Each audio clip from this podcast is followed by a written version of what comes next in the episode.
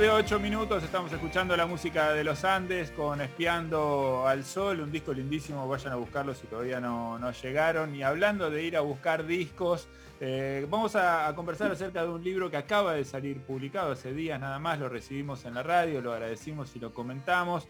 Eh, el encargado de todo esto es Sebastián Rubín, el libro se llama Me cago en las disquerías, compilador y bueno, además hizo ¿no? un par de textos, de una serie de textos que tienen que ver con la relación, el vínculo entre, bueno, los melómanos y, y las disquerías, ¿no? Esa, esa- esos negocios en, en extinción en estos días, pero que nos llenaron a muchos de, de una cantidad de emociones muy, muy importantes. Seba está en línea con nosotros para charlar un poquito acerca de, de la confección de este libro. ¿Qué haces, Rubín? ¿Cómo andás? ¿Qué tal, Eddie? ¿Cómo va? Gracias por invitarme. No, por favor, siempre un placer. Eh, bueno, y muy contentos de, estar leyendo esto, ¿no? De empezar a, vincular. La verdad que todavía no terminé de leerlo, porque, bueno, llegó antes de ayer, pero ya me tiré de cabeza cuando, cuando llegó, porque, bueno, me parece que para cualquiera que disfrute de la música, las historias de, disquerías son una interesante, formativas, son espacios de, educación sentimental, ¿no? Las disquerías para, para muchos de nosotros. eh, y entonces me pareció buenísima la idea de, bueno, de hacer este recorrido, que es variopinto, eh, interesante, pero quería preguntarte en principio cómo, cómo nació esta idea, dónde, en qué contexto, cómo, cómo se te ocurrió esta historia. Bueno, mira, estábamos justo con, con Leandro Donoso, que es el, el mandamás de Gourmet Musical Ediciones, que quien editó el libro y que agradezco públicamente nuevamente que lo haya hecho. Una editorial hermosa que recomiendo fervientemente. Estamos hablando justamente de otro proyecto que terminó saliendo el año pasado con, con Rolling Stone, que era el de las postales, que se llamaba La historia del rock, se escribió con onomatopeyas. Eh, y bueno, una cosa llevó a la otra, empezamos a hablar del documental de, Tower Records y yo le conté una cosa me pasó en Tower Records a mí y así así empezamos a hablar de eso y me dice, ves, hay que hacer un libro de eso, de lo que nos pasa en las disquerías. Me digo, bueno, se me ocurre que esta historia que te cuento por ahí puede cuadrar, ¿no? La historia que da el título al libro. Dice, mira, escribila. Anécdotas de disquerías tenemos todos. Ahora, que una anécdota se convierta en un relato con un arco literario interesante, con un principio y un final, y que sea legible e imprimible en un papel, blanco sobre negro, negro sobre blanco, perdón, eh, blanco sobre negro es raro, ¿no? Eh, es otro tema. Entonces me, me desa- me desa- me desafió a escribir, básicamente, la historia, y ese fue un poco el puntapié inicial. A partir de ahí, cuando mandé el, texto y me dijo, che, está re bueno, me recopa, lo podemos ir trabajando, an- vayamos buscando historias. ¿Qué se te ocurre? Y ahí empezó un poco la pesca. Una fue realmente una pesca. Yo tenía en vista claramente el, cuento de Dani Flores, que se llama la colección de discos de punk más, más, más extraña del mundo. eh, y lo había leído en su libro eh, Remeras Roqueras y sabía que ese cuento era perfecto en el contexto de este libro, que era un libro que contaba historias relacionadas con disquerías. Y hablé con Dani, me dijo, me dio el ok, y ahí empezaron a aparecer historias. Nos empezó a ocurrir primero personas que podían tener relación con los discos y las disquerías, y luego empezaron a aparecer amigos de amigos, historias en Twitter, historias de alguien que recomendaba a alguien, que me contaba, tengo una persona con historia, gente que se sumó pero después no llegó a hacer el texto. Fue realmente un largo periodo de pesca y de suma de, historias relacionadas con disquerías que terminó en un libro, como decís vos, variopinto, porque son 17 textos y que cuentan muchas facetas de gente con disquerías. Está bueno porque eh, incluso casi, te diría un poco tardíamente, pero así todo está, está acá. Me parece que la historia de las disquerías, incluso las disquerías de la, Argentina, no está del todo contada.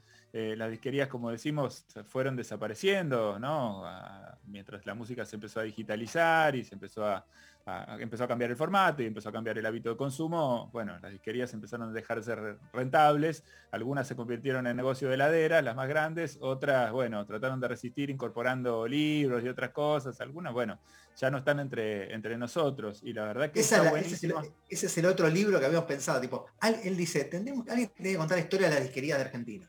Es un librazo ese, ¿eh? es un librazo y, y hay un montón de material porque justamente, las- obviamente los discos empezaron vendiéndose en casas de electrodomésticos, que eran donde se vendían, volvieron ahí, imagínate. Claro. Eh, mirá qué rara vuelta, ¿no? Pero digo, donde se vendían los tocadiscos, se vendían discos. Históricamente era así. Las disquerías empezaron a aparecer mucho después. eh, eh, como negocios propios, digamos, independientes de los- de la- de- del electrodoméstico.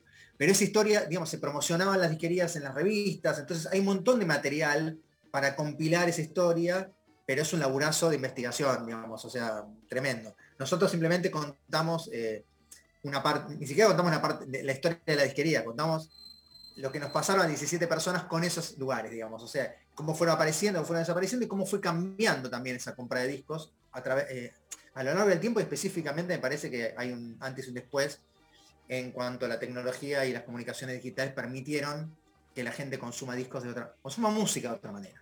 Es decir, la gente compraba discos simplemente porque no había otra manera. Eh, yo estoy repitiendo mucho lo mismo, pero en esta audiencia no me escucho decirlo. Yo diría, Fito Páez vendió 800.000 copias de El amor después del amor, no solo porque es un disco espectacular y clásico y popular y que marcó una época, sino porque la gente quería tenerlo en la casa para escucharlo cuando quisiera. Y no había otra manera de hacerlo. O te lo grababa alguien en un cassette, pero en general alguien tenía que comprar ese disco. Entonces, la gente compraba discos porque era la manera que uno compraba la libertad de escuchar la música cuando tuviera ganas. Cuando eso dejó de suceder, alrededor del año 2000, y se fue acentuando hasta esta época, la pregunta es, ¿cuántos discos vendió Elegante? Sí, no, ninguno. Bueno, hay que ver cuántas reproducciones tiene, que es la nueva manera, ¿no? De cuantificar, si se quiere, la potencia de un artista o la llegada popular de un artista. Exacto. El disco es otra cosa sí. ahora.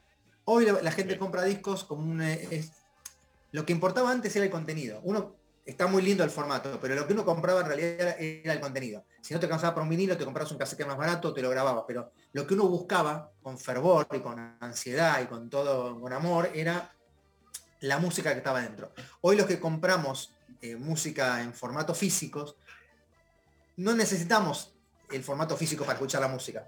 O sea, no es necesario. Entonces ya lo que importa en realidad no importa, pero le estamos dando mucho más importancia que antes al formato y me parece que hoy la compra del, vinilo tiene que ver con eh, un montón de cosas, pero en principio con eh, añoranza de otra época, con amor a un formato, con determinada manera de, de- de relacionarse con la música. Es decir, no es lo mismo que el disco esté online que tenerlo en tu casa. Hay como una relación distinta con algo que solo tenés acceso vos y la escucha es personalizada y cuando estás escuchando una plataforma simplemente sos una escucha de muchas, aunque lo estés escuchando en tu casa. digamos. Creo que hay una cosa medio psicológica que tiene que ver con la generación. Eh, Sí. bueno, seguramente, cambio.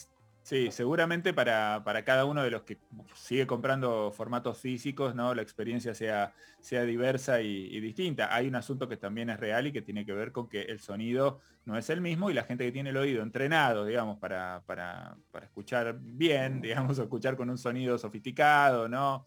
Eh. Bueno, es distinto. Hay que, a- a- alrededor de eso hay que ver, digamos, en qué contexto lo escuchás, porque obviamente qué sentido tiene este, comprar un, un vinilo si después lo vas a escuchar unos parlantitos de computadora, ¿no? Entonces tiene que habría decir de, de los un 800, no sé, 750 mil personas que nunca más compraron discos y compraron el disco de Fito, en qué calidad lo estaban escuchando en su momento también. Digamos, seguía teniendo que ver con el acceso a la música. Y los que Sí. compran discos en realidad son los que aman el formato o le dan valor al formato más allá del, del contenido o además del contenido. Y eso es algo que atraviesa el libro porque hay historias que cuentan un poco la transición, hay historias que cuentan relación con la disquería de la infancia, hay historias que cuentan relación con las disquerías de ahora, eh, con las maneras de comprar, con los viajes, eh, con los encuentros, con los misterios que aparecían en las disquerías y cómo uno resolvía como podía. Me parece que en ese sentido el libro toca un poquito, aunque sea a través de historias muy individuales, esta historia y esta transición tan peculiar que, estamos viviendo en vivo y en directo. Totalmente. Bueno, y hay algo que tiene que ver con, con el título del libro y con tu historia que traes a, ¿no? a la apertura de, esta serie de narraciones alrededor de las disquerías, que te digo que yo creo que eh, va, va a generar entre muchos de los que lean, va a generar gran identificación, una enorme identificación, porque estoy seguro de que este, más de uno de los que está escuchando acá también, frente a la ansiedad, ¿no? No sé cuál es, el nerviosismo, la ansiedad, eh, no, la, no sé qué, es, ¿no? La angustia, todo eso mezclado, ¿no? Que genera estar parado frente a una gran disquería con todas esas oportunidades ahí a la mano y la limitación de no poder elegirlo todo, ¿no? De tener que elegir por lo menos algunas cosas. A mucha gente le ha pasado que se pone nerviosa y le dan ganas de cagar. Es una cosa no solamente a, los que les gustan las disquerías, seguramente les pasa con, los discos y con la música, pero conozco historias de gente a las que les pasa lo mismo, por ejemplo, con la ropa, ¿no? Gente que frente, en un gran shopping, ¿no? Frente a la posibilidad de comprarse, ¿no? Muchas cosas. También tiene esa. Es una cosa, me parece que inexplicable. Yo, eh, bueno, de alguna manera es el juego del título del disco, ¿no? Eh, uno sospecha cuando lo compra que es como, me cago en las disquerías en el sentido de que me generan tanta, ¿no? Tanto deseo, gasto tanta guita, gasto tanta guita, hice tanto, ¿no? Pero en realidad hay otros, claro, las odio por todo lo, por cómo me condicionan. Pero Nadie se imagina que es literal. No, claro, exactamente. Acá hay una historia que tiene que ver con eso, ¿no? El nerviosismo y una, cosa este, física que te genera. Hay dos historias en realidad relacionadas con el título, me di cuenta ahora. Eh, la historia de Diego Miranda, que es el único coleccionista del libro, porque en general hay disqueros, ex disqueros, músicos, melómanos, periodistas, pero coleccionistas hay uno solo. Personas que valoran el, hecho de ir y comprar determinado disco en determinado lugar, determinada edición. Para ellos las disquerías son horribles, porque no saben con qué se van a encontrar. El coleccionista busca otra cosa, y el título de él es Las disquerías no son lo mío.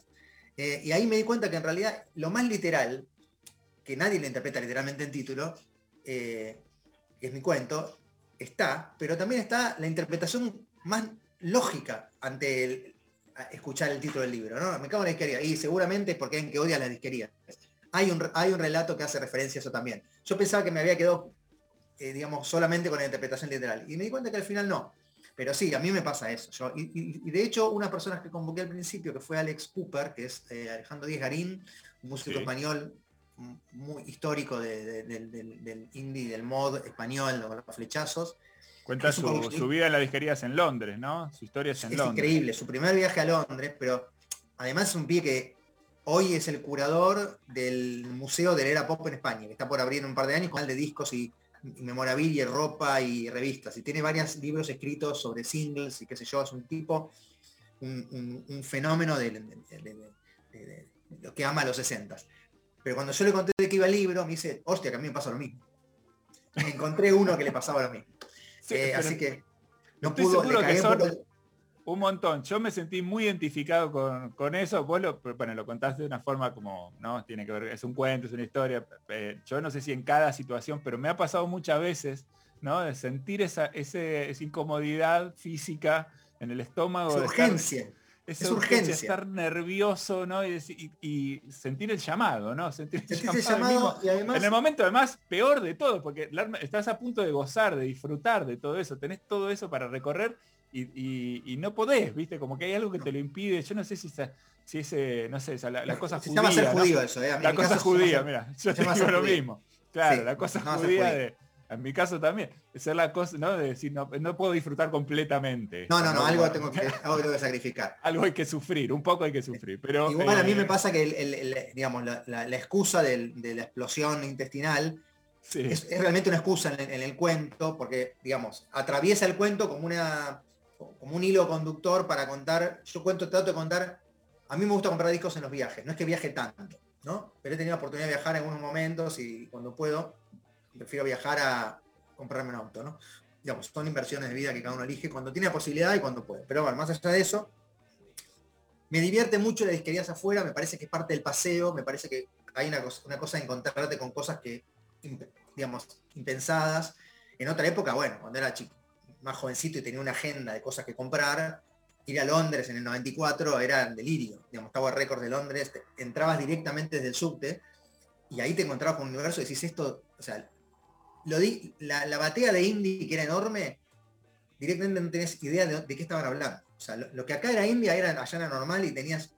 Yo no puedo explicarte el tamaño de ese lugar. Obviamente que te van a ganar al baño impresionante, ¿no? por suerte había una, hamburguesería cerca donde podías eh, escapar. Pero más allá de eso, eh, ahí iba y compraba un montón de discos. Y había una agenda, quiero comprar esto, comprar esto, comprar esto. Por la edad y por el cambio en, en todas estas cuestiones tecnológicas que también quiero, me gusta encontrarme con disquerías y ver qué hay. Y siempre dejar algo, ¿no? Siempre decir, bueno, ¿qué me va a dar otra disquería? Siempre hay que dejar algo, siempre hay que agarrar y decir, bueno, ponerse a auto, autolimitarse, porque los viajes también te permiten autolimitarte, por la plata y por el espacio físico para traer peso. Con lo cual decís, bueno, no puedo traer tantos, no puedo gastar tanta guita, entonces ya se genera una aventura donde habitualmente sería una compra común y corriente, digamos. Hay algo de aventura que un auto se, genera, se autogenera con autolímites de plata y de cantidad. Entonces siempre hay que dejar algo, siempre hay que regatear un poco, siempre hay que decir, bueno, por ahí en otro está más barato, después te lamentás. Hay toda una historia alrededor de eso, ridícula, que a nadie le importa, pero que en un punto es, es lo que motiva a que uno trate de escribir y de escribir estas historias que por ahí para otras generaciones o para cuando las disquerías no existan más, se van a perder. Y para mí fue una buena oportunidad de decir, a mí me gusta comprar discos. ¿Por qué? Por esto, por aquello, por aquello. Y es algo que es particular. Y que hay un montón de gente que lo disfruta y por ahí en un libro podemos poner un montón de historias. Y un poco terminó siendo eso. Terminó siendo eso. Me quedo pensando en, en, otra figura que es importante en estas historias, que más allá del espacio de la disquería, vos recién decías, bueno, eh, Tower Records, esa super disquería HMB, no sé, en, Londres, o bueno, las, grandes cadenas de, disquerías, no tenían algo que vos sí mencionás, eh, que, tiene que ver con la disquería del barrio, la disquería más chica, la disquería de la galería en general. Vos mencionás una en, la Ciudad de Buenos Aires, yo tenía mi, disquería en la galería en, la Ciudad de La Plata, ¿no? Eh, y, es la figura del disquero, ¿no? La figura del, del, dueño de la disquería que, te conoce, que sabe, que te recomienda, al que le puedes preguntar, ¿no? que en general maneja muy buena data eh, y que es una también una figura que entró en extinción, incluso tal vez este, antes que las disquerías, porque en general empezaron a ganar la, pulseada las grandes cadenas que vendían a Mansalvo y vos le ibas a preguntar a la puerta a un musimundo, no sé, ibas a preguntarle al flaco, che, no sé, tenés el último de sabían nada, no tenían ni idea, no distinguían Iron Maiden de, no sé, de, Metallica, no sé, era una cosa, ¿no? Pero las disquerías que sobrevivieron fueron las chicas al final, ¿eh? Claro, es así. Entonces al final, eh, lo, que lo que te va a decir cualquier disquero, por ejemplo, si hablas con Fichi eh, de, Rock and Freud, él me dijo un día, mira, yo vendo casi lo mismo que vendía en los 90, la diferencia es que somos mucho menos. Entonces antes había 2.000 disquerías, ahora hay 30, 50, 100, no importa. Eh, se achicó el mercado, pero los que se quedaron pueden subsistir y obviamente que subsisten con una técnica distinta, no es que se vende el CD como pan caliente ni mucho menos. Pero el disquero es, fundamental en la relación con la disquería. Mira, el disquero que te conoce, como en mi caso era Germán o me pasaba en otras disquerías, que yo entraba y me decían, tengo algo para vos. Y era increíble cuando pasaba eso. A mí me han recomendado un disquero que ahora está prófugo, por FBI, pero que en ese sentido es buen disquero. Y me dice, tengo algo para vos. Y me dio el disco de Cardinal, que era un disco, un dúo neozelandés increíble, increíble ese disco, un disco de Chamber Pop, y el, disco, y el segundo disco, Los High Lamas, que es el, disco más conocido, ¿no? Sí. Y cuando te dicen algo así, vos decís, no me lo voy a llevar. O sea, primero por casi te da vergüenza decirle que no. Y me lo llevé y son dos discos que amo profundamente. Y lo mismo Germán en el Oasis, tipo, che, Seba, esto es para vos. Germán incluso, él compraba los discos ya sabiendo lo que sus clientes iban a llevarse. Entonces vos ibas y el disco estaba. Igual ibas corriendo a buscarlo porque querías tenerlo inmediatamente, pero Germán ya sabía, salió un simple de Teenage, pido dos copias, las dos versiones para Seba, las dos versiones para Leo, las dos versiones para tal. Eh, y el disquero además, che, tengo un amigo, siempre el disquero es como un buen librero. Y ese disquero hay que defenderlo a muerte, a pesar de que la fama que tienen, que a veces son medio cascarrabias, a veces no le gustan que le pregunten cosas, hay de todo pero yo tengo muy buena relación con los disqueros, me encanta, y me encanta un disquero que no conozco cuando ponerme a hablar y que me diga esto te va a gustar y llevármelo. Porque es un gesto que para mí, no sé cómo describirlo. El, disquero que te dice esto te va a gustar, llévatelo, ¿cómo no me va a llevar ese disco? dijo cosas que sé que me van a gustar solo porque el disquero me recomendó, porque me parece que es es muy amoroso que te digan una así, es muy, eh, es muy generoso también, ¿no? Y más allá de que te quieran vender un disco, yo igual me estaba llevando discos, porque cuando me llevo el, disco que me da el disquero tengo que dejar otro, porque no tengo toda la plata. Pero me parece que es, hay que respetarlo también, ¿no? Total, hace, me hiciste acordar porque hace poco hicimos una entrevista con, con Pucci Arce, que es el, dueño de la disquería Utopía de Rosario, una disquería mítica de, de Rosario, por la que pasaron también un montón de artistas enormes que fueron ahí a comprarse discos. Tiene, y, le preguntábamos un poco por, por el vínculo con, la, con la película Alta Fidelidad. Viste que hay como una cosa del disquero cascarrabia que vos mencionabas, decir a este boludo no le vendo, ¿no? O, esas cosas de, negarse a ciertas cosas por una cuestión de principios, ¿no? Eh, pensando que era una cosa medio como, bueno, está bien, funciona en la película, es un chiste de la película. Y él me decía, ni en pedo, es así. Es así, ¿viste? Como... Yo viví una situación en lo de Germán, en, el Oasis, que pasaba horas en lo de Germán, días con medialunas y era como el bar donde parábamos. O sea, una situación así. Y me acuerdo un día, estábamos, eh, habrá sido un jueves, un viernes, había salido, me acuerdo, en el No, una nota sobre autochocador de, de Jaime Sintierra. Entonces estábamos ahí, charlando en, el Oasis, de cualquier cosa, de, discos, y aparece el, oficial Schultz. ¿No? Sí, aparece famoso de la tele, sí. claro, el de chica latina, ¿no? Aparece el oficial Schultz. Sí.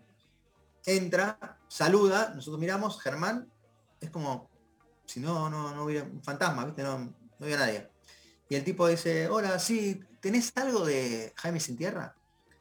Y Germán, tipo, nosotros al costado, ¿no? Acostado mirando, y Germán, tipo, como si no existiera el chabón. Se acerca un poquito más, cruza la puerta y pregunta, disculpa, ¿tenés algo de Jaime Sin Tierra? Silencio total. El tipo se da vuelta y se va, y Germán sigue hablando con nosotros como si fuera la normalidad total. Yo pocas veces viví algo tan incómodo.